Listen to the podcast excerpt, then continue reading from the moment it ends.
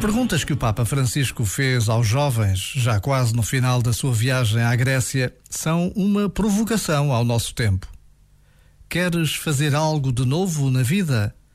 Queres rejuvenescer?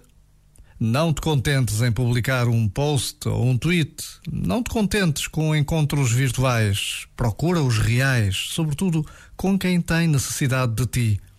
Não procures a visibilidade, mas os invisíveis isto sim é ser original, revolucionário. Irmos à procura daqueles que ninguém vê e que tantas vezes vivem tão perto de nós, na família, no trabalho, no prédio onde vivemos. O tempo do advento enche-nos de esperança nas nossas capacidades de transformar o mundo.